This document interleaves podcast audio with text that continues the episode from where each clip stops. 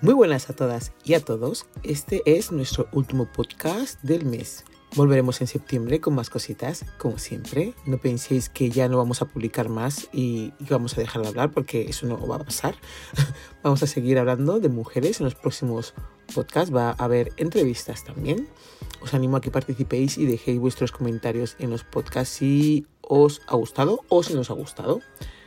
Un feedback de lo que opina la gente siempre es bueno.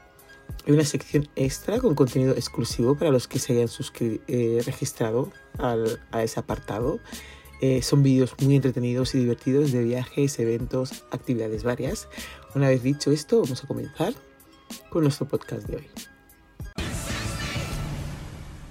Hoy vamos a reflexionar. Es el último del mes y estoy en modo... no sé cómo llamarlo, uh, digamos filosófica. vamos a reflexionar en modo general de situaciones al azar, de dos situaciones al azar. En mi trabajo, cuando les hablo de que hago podcast, todo el mundo me dice, ah, sí, pues qué bien. ¿Y, de qué van? ¿Y qué dices? Y dime la web, etcétera, etcétera. Te andan preguntando muchas cosas. Yo sé que no lo escuchan y que preguntan muchas veces por preguntar. Eh, porque seguido a estas preguntas que me hacen ellos, yo les digo, podemos hacer un podcast tú y yo y charlamos y me dan dos respuestas siempre, siempre, siempre. La primera es, ay, yo no, no, no, no, no, no, no. Que me da mucha vergüenza de que vamos a hablar. No sabría qué decir.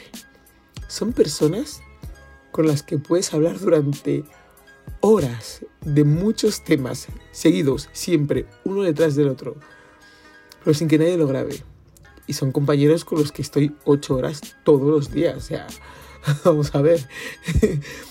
Les he dicho que todo lo que hablemos lo voy a contar en los podcasts. O sea, todos los debates que tengamos, las discusiones, los puntos de vista distintos, que los voy a contar en los podcasts, porque digo que me parece de risa que podamos hablar durante más de seis horas charlando, charlando sin parar. Y que no lo hagan dentro, delante, perdona, de un micrófono. Eh, la segunda respuesta que me dan es, sí, vale, quedamos y hablamos. Esa, respuesta me encanta.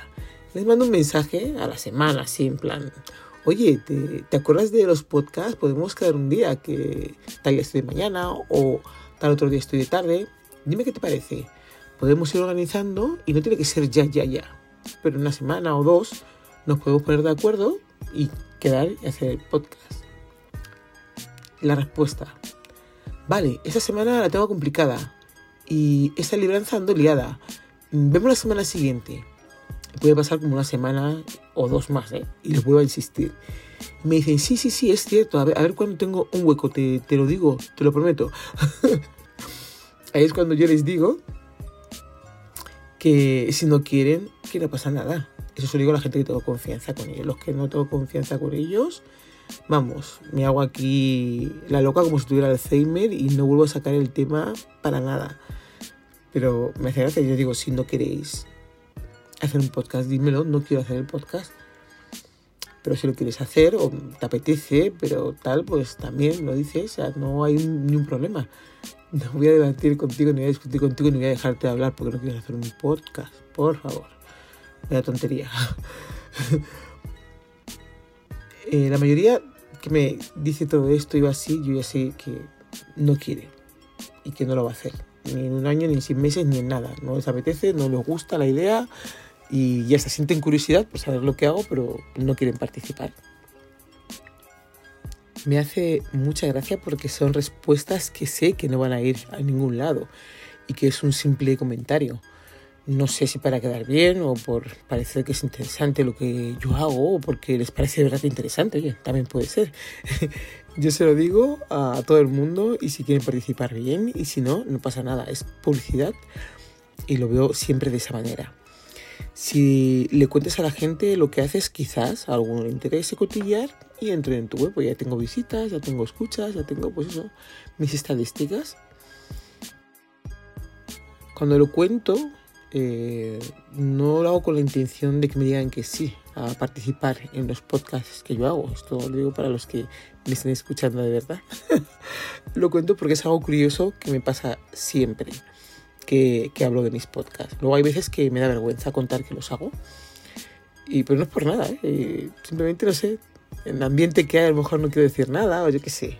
Y se me escapa a lo mejor una conversación ah, y es como un ups. Ah, y me preguntan y les digo que no es nada interesante, bueno, que charlo con mucha gente, que siempre andan con la idea de que tengo que definir eh, de qué es.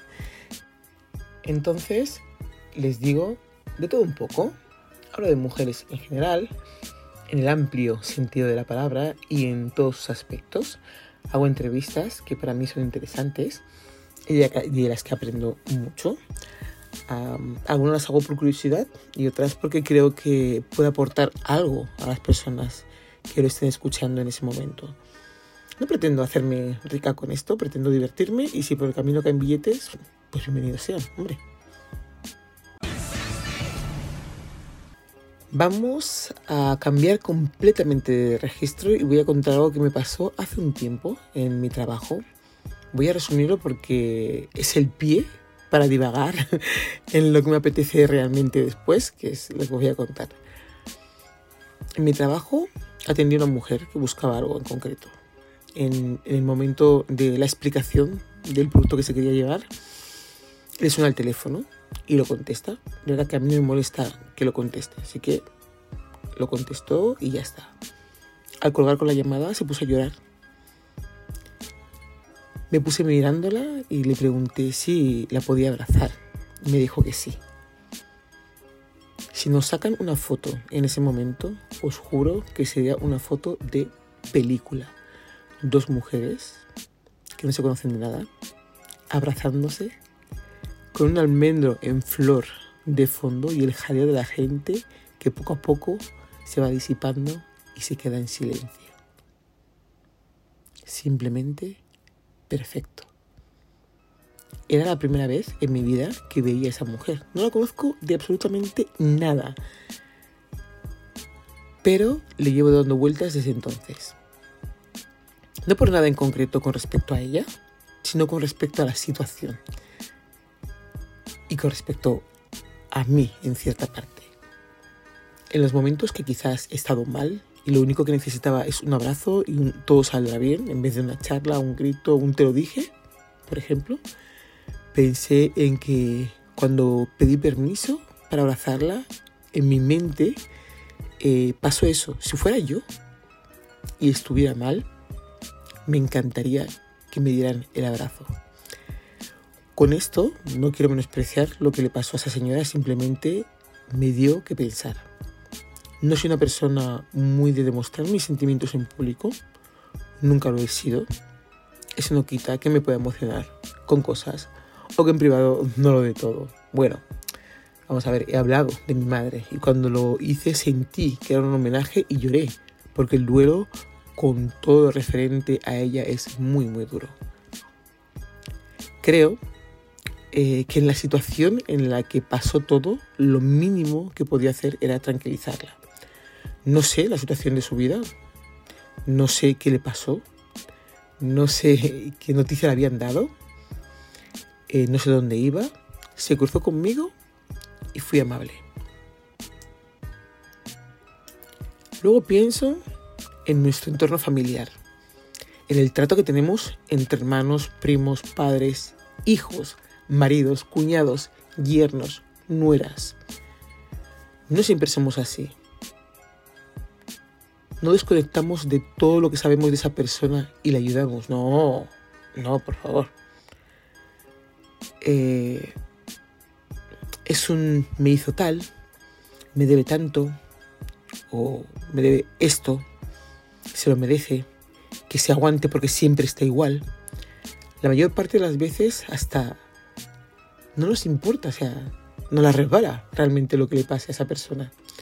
Es duro, pero creo que así es. Es como actuamos muchas veces y lo que nos mueve es el vamos a estar en paz. No queremos problemas, solo la veré, le veré o les veré en tal evento dos horas o tres y luego voy a mi casa a coger fuerzas para la próxima aparición en público. No nos aguantamos, No nos interesan los dramas de los demás, porque ya tenemos los nuestros propios.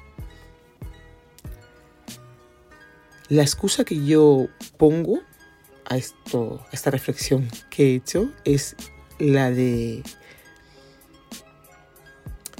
la de que nos conocen desde hace 20, 30, 40, 50 o 60 años y que ya no les gustamos.